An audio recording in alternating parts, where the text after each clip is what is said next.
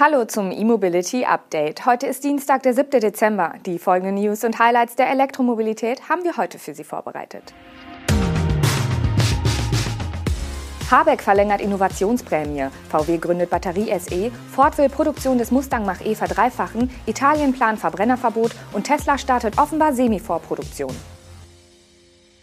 Der neue Wirtschafts- und Klimaschutzminister Robert Habeck hat die aktuelle Innovationsprämie für Elektrofahrzeuge, wie im Koalitionsvertrag vorgesehen, verlängert. Und zwar zunächst um ein Jahr bis Ende 2022.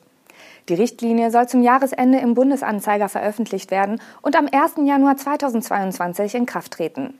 Die hierfür notwendige Änderung der Förderrichtlinie ist laut einer aktuellen Mitteilung seines Ministeriums in der Bundesregierung abgestimmt. SPD, Grüne und FDP hatten in dem Anfang Dezember vorgestellten Koalitionsvertrag vereinbart, die aktuelle Regelung, die bis Ende 2021 befristet war, vorerst um ein Jahr zu verlängern.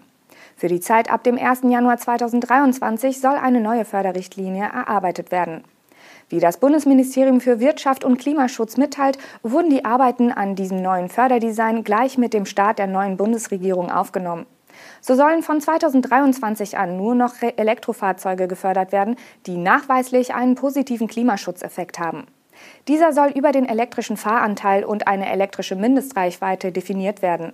Wie stark diese Neuregelung auch rein batterieelektrische Fahrzeuge oder ausschließlich die Förderung von Plug-in-Hybriden betrifft, ist noch nicht klar. Wirtschafts- und Klimaschutzminister Habeck sagt, wir werden in Zukunft bei der Förderung ehrgeiziger, um der Elektromobilität weiteren Schub zu verleihen und den Klimaschutz zu stärken.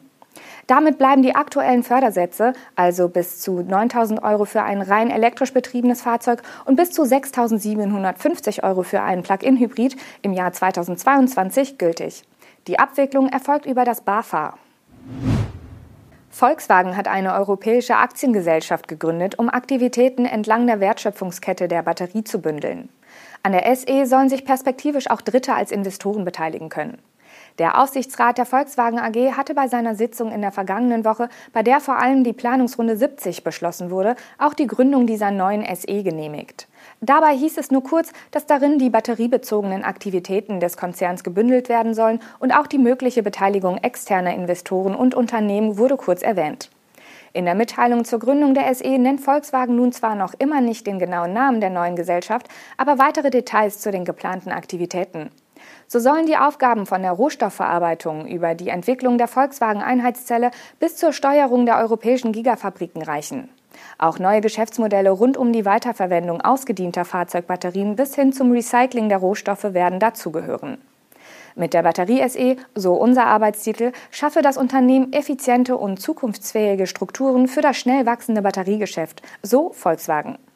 Um den eigenen Zellbedarf des Konzerns zu decken, plant Volkswagen bekanntermaßen in Europa den Aufbau von sechs Gigafabriken. 2025 soll die Zellfertigung in Salzgitter starten. Die niedersächsische Gigafabrik wird Einheitszellen für das Volumensegment des Volkswagen-Konzerns fertigen. In der ersten Ausbaustufe soll die Fabrik 20 Gigawattstunden Jahreskapazität produzieren. Eine Verdopplung auf 40 Gigawattstunden ist geplant. Übrigens wurde von VW nun auch die Verpflichtung von Apples Batterieentwicklungschef Sono Ahn bestätigt, die des BMW-Feststoffexperten Jörg Hoffmann dagegen noch nicht. Ford hat eine deutliche Produktionssteigerung für seinen vollelektrischen Mustang Mach-E angekündigt. Bis 2023 will der US-Hersteller einen jährlichen Output von mehr als 200.000 Exemplaren des Stromers erreichen. Das wären dreimal so viele, wie im laufenden Jahr 2021 produziert wurden. Das gab Ford-CEO Jim Farley auf Twitter bekannt. Es ist schwierig, den Mustang Mach-E so schnell zu bauen, um die unfassbare Nachfrage zu bedienen, aber wir werden es natürlich versuchen. Und nennt ein Produktionsziel von 200.000 plus Einheiten für 2023, wohlgemerkt nur für Nordamerika und Europa. Diese Fahrzeuge werden in Mexiko hergestellt. Für China wird der Mustang Mach-E lokal mit dem Joint Venture Partner Shangan gebaut. Diese Fahrzeuge sind von Farleys Aussagen also nicht betroffen. Um für diese erhöhten Stückzahlen die Kapazitäten in Mexiko zu schaffen, muss Ford offenbar die Produktionsplanung für das Werk anpassen. Nach Informationen von Automotive News will der US-Hersteller offenbar die geplante Produktion von zwei SUV-Baureihen aus Mexiko abziehen und später anlaufen lassen. Gemeint sind der rein elektrische Ford Explorer und der Lincoln Aviator. Mit diesen Modellen ist nun wohl erst 2024 zu rechnen. Italiens Regierung will neue Pkw mit Verbrennungsmotoren im Einklang mit den Plänen der EU-Kommission ab 2035 verbieten. Für leichte Nutzfahrzeuge soll dies ab 2040 gelten. Das hat der italienische Regierungsausschuss für den ökologischen Übergang nun beschlossen. Damit folgt die Regierung von Mario Draghi einer Reihe von europäischen Staaten, die den Neuverkauf von Fahrzeugen mit Verbrennungsmotoren ab 2030, 2035 oder 2040 verbieten wollen. Darunter sind Frankreich, die Niederlande, Norwegen oder Großbritannien. Der italienische Ausschuss betonte, die heimische Automobilindustrie habe genügend Vorlaufzeit, um sich auf die Produktionsumstellung einzustellen. Konkrete Maßnahmen zur Forcierung der Verkehrswende nannte die Regierung im Zuge der Ankündigung zum Verbrenner aus übrigens nicht. Die gewünschte Ausnahmeregelung vom Verbrenner aus für heimische Sportwagenhersteller wie Ferrari oder Lamborghini strebt die italienische Regierung dafür weiterhin an. Tesla hat laut einem Beobachter in einer neuen Halle an seiner Fabrik in Nevada mit der Produktion des E-Lkw Semi in kleinen Stückzahlen begonnen. Die Serienproduktion des Tesla Semi soll allerdings erst übernächstes Jahr beginnen. Diese Aussage stammt von Elon Musk selbst. Er nannte bei der Hauptversammlung im Oktober das Jahr 2023. Dann soll der E-Sattelschlepper in der Gigafactory Texas nahe Austin gebaut werden. Nun wurden nach der Gigafactory 1 in Nevada aber einige Exemplare des Semi dabei gesichtet, wie sie eine Halle verlassen. Ein Twitter-User, der die Fabrik beobachtet, hat nicht nur die Fahrzeuge gefilmt, sondern nach eigener Angabe von einer Quelle bestätigt bekommen, dass in dem Gebäude mit einer begrenzten Produktion begonnen wurde.